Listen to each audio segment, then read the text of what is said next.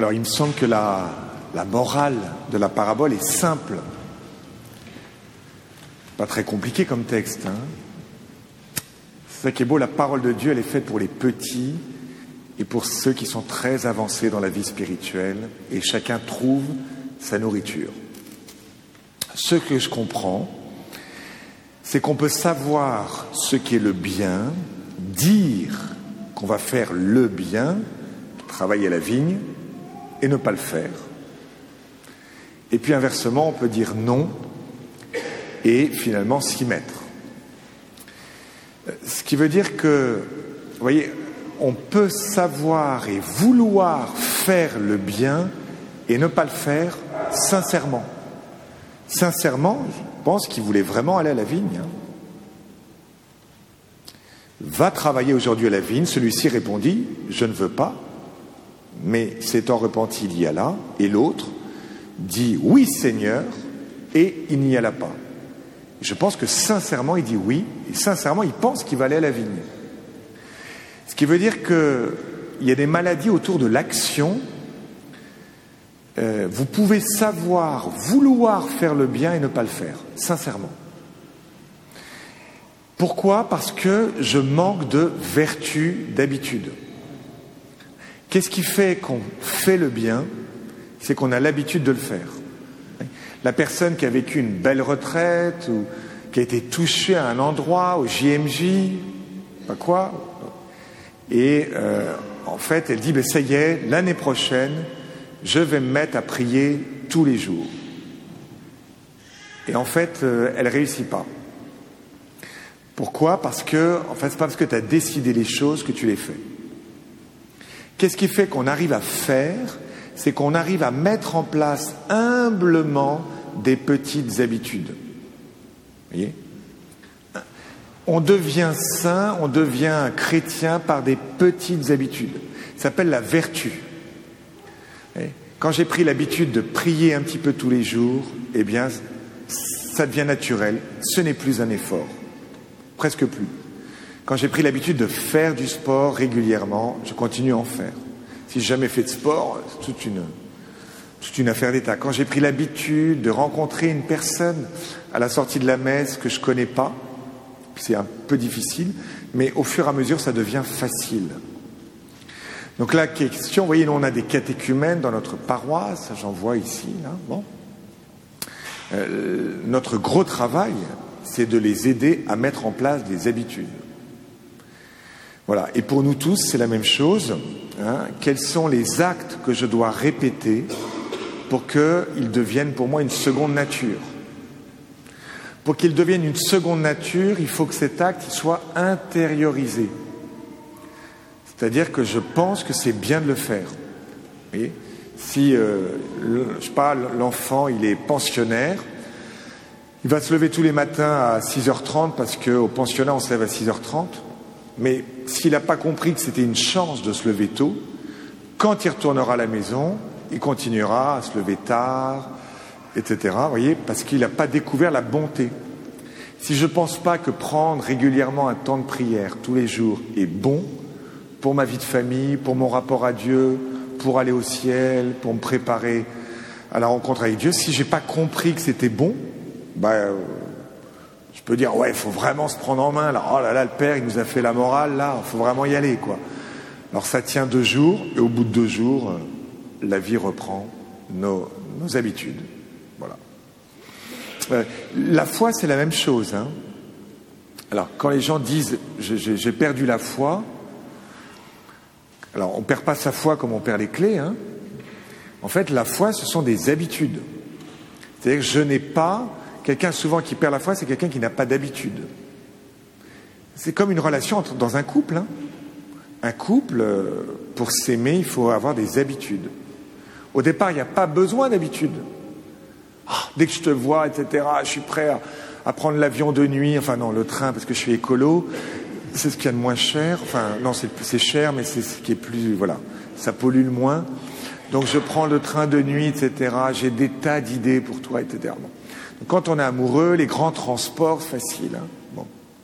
Mais après, il va falloir que notre vie euh, de couple, notre vie relationnelle, hein, des relations, nous aussi, on, on, est ensemble dans une vie communautaire, eh bien notre vie relationnelle, on met en place des habitudes. On va se faire un week-end tous les deux mois sans les enfants. On va faire quatre jours tous les ans ensemble sans les enfants. On va faire un temps de prière tous les jours. On va faire, euh, je sais pas quoi, je vais avoir l'habitude de mettre un petit post-it, parce que quand le mari ou la femme est très littéraire, elle met un petit post-it sur le sur l'oreiller, sur la glace. Et comme l'autre se lève un peu plus tard, dès que je rentre à la salle de bain, j'ai des mots d'amour, Verlaine à côté, c'est nul, c'est nul. Oui, des habitudes. Bon. Alors ça, c'est la première chose. Qu'est-ce qui fait qu'on ne fait pas C'est qu'il n'y a pas d'habitude. Donc quelles sont les habitudes que je dois mettre en place? Ensuite, qu'est-ce qui fait qu'on ne fait pas? Ce sont les croyances limitantes. Vous pensez que ce n'est pas possible. Il y a plein de croyances limitantes. Hein. Dès que je fais un truc, ça ne marche pas. Pas la peine. Moi, je ne peux pas être responsable. Euh, non, non, je ne sais pas faire. Un célibataire, c'est oh, dès que le garçon va découvrir qui je suis, il va me quitter. Ou dès que la fille va découvrir qui je suis, elle va me quitter. Moi, j'ai pas beaucoup de talent. Hein. Non, non, je sais pas faire grand-chose. Etc., etc. Vous voyez, on a des... si je fais du porte-à-porte, j'évangélise, les gens, ils vont me crier dessus. On a des tas comme ça, des croyances, qui fait qu'on ne bouge pas parce qu'on a un scénario intérieur imaginaire. Bon. Je reviens à la parabole. Je fais un détour pour rejoindre notre quotidien. Est-ce que c'est le problème dans cette parabole? Est-ce que c'est un problème d'habitude qui fait qu'il n'y va pas? Ou un problème de croyance limitante? Il ne me semble pas. Ce ne sont pas des problèmes psychologiques que les deux ont. En fait, dans la parabole, vous avez deux catégories, qui sont les grands prêtres et les anciens, et les publicains et les prostituées. Et dans l'imaginaire de tous, les grands prêtres et les anciens, comme les publicains et les prostituées, c'est des gens qui ne bougent pas, des gens qui ne peuvent pas évoluer. Bon. Et en fait, on s'aperçoit quelqu'un qui dit non, comme un publicain, une prostituée, eh bien en fait, il peut changer. C'est plein d'espérance. Donc c'est ça qu'on est en train de nous dire. On dit non, puis oui, c'est qui? Des gens qui disent non, dans la parabole, et évidemment, ce sont les prostituées, les publicains. Donc une prostituée, bon, alors ça fait un homme et une femme, avec peut-être deux types de péchés, peut-être un péché plus de l'ordre de la relation, la prostituée, et le publicain plus de l'ordre des objets, c'est l'avoir, l'argent. Publicain, c'est un collecteur d'impôts qui s'en met de côté. Et donc on voit bien dans l'évangile des gens qui peinent dans la relation, dans l'amour, ils cherchent à aimer. Vous avez la Samaritaine, la Sainte Marie, vous avez plein de personnes comme ça qui sont déçues dans l'amour. à un moment donné, ils rencontrent le Christ ils changent.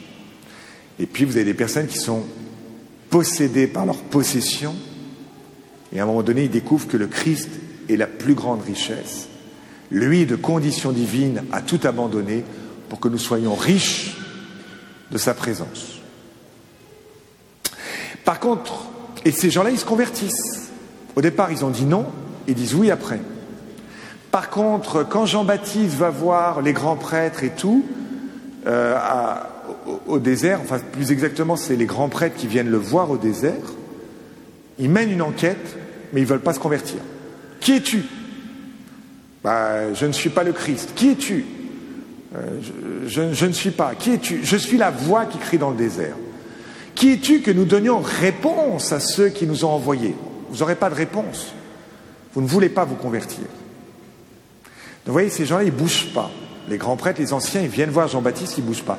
Les publicains et les prostituées bougent. À l'inverse, il y en a qui disent oui, puis, puis non. C'est intéressant. Le premier commence par le péché, il termine par la foi. Et le deuxième, il commence par la foi et il arrive au péché. C'est le croyant non pratiquant. Croyant non pratiquant, il dit oui, en fait, en fait, il dit non. Alors, pourquoi les publicains et les prostituées nous précèdent dans le royaume des cieux? Les publicains et les prostituées qui se convertissent. Hein, c'est pas, vous avez compris qu'ils arrêtaient leur péché là. Hein. D'accord? Bon, je fais pas une apologie de la prostitution. Non. Pourquoi ils nous précèdent dans le royaume des cieux? Parce qu'ils sont humbles. Quand vous avez votre passé avec ce poids, vous avez compris que vous avez été dans l'errance au niveau de vos relations, que vous avez euh, cherché à posséder alors que ce n'était pas ça, et qu'en plus vous avez volé des gens. Et du coup, vous vous traînez une, une sale réputation autour de vous. Et en fait, vous êtes là, vous avez découvert que le Christ est venu dans votre vie et vous a sauvé. Eh bien, à ce moment-là, je deviens humble. Parce qu'en fait, euh, moi, le Christ, il est venu me chercher, euh, et puis j'avais cette vie-là, et puis il m'a aimé malgré mon péché. Il m'a aimé dans mon péché. J'ai conscience de ma pauvreté. Qu'est-ce qui fait que j'avance, vous voyez, dans la vie spirituelle? C'est que j'ai conscience que je suis un pauvre. Celui qui dit, écoutez, moi, c'est bon, j'ai coché les cases, ça va. Je suis quand même pas un mauvais chrétien, mon père. Je suis baptisé, j'ai fait ma communion, ma confirmation, etc. Oui. En fait, si tu as conscience de l'amour de Dieu, tu as conscience en même temps de ta misère. Exactement comme la Vierge Marie. Il s'est penché sur son humble servante, sur celle qui a rien, qui a tout reçu. Et donc c'est ça l'expérience qu'il faut qu'on vive et qui nous rapproche des publicains et des prostituées qui se sont convertis. C'est l'expérience de la connaissance de sa pauvreté. Et on doit tous passer par là. Sinon on devient orgueilleux et c'est compliqué. Pierre, c'est le bon exemple. Pierre, c'est quelqu'un qui dit oui au départ. Ah Jésus, je vais te suivre jusqu'au bout, il n'y a pas de problème, je te défendrai. Et le dernier mot de Pierre dans l'évangile, c'est devant la servante au bord du feu, là, je ne connais pas cet homme. Toi, Pierre, qui avais dit, tu avais dit oui, tu avais dit je vais aller jusqu'au bout, et tu dis je ne connais pas cet homme.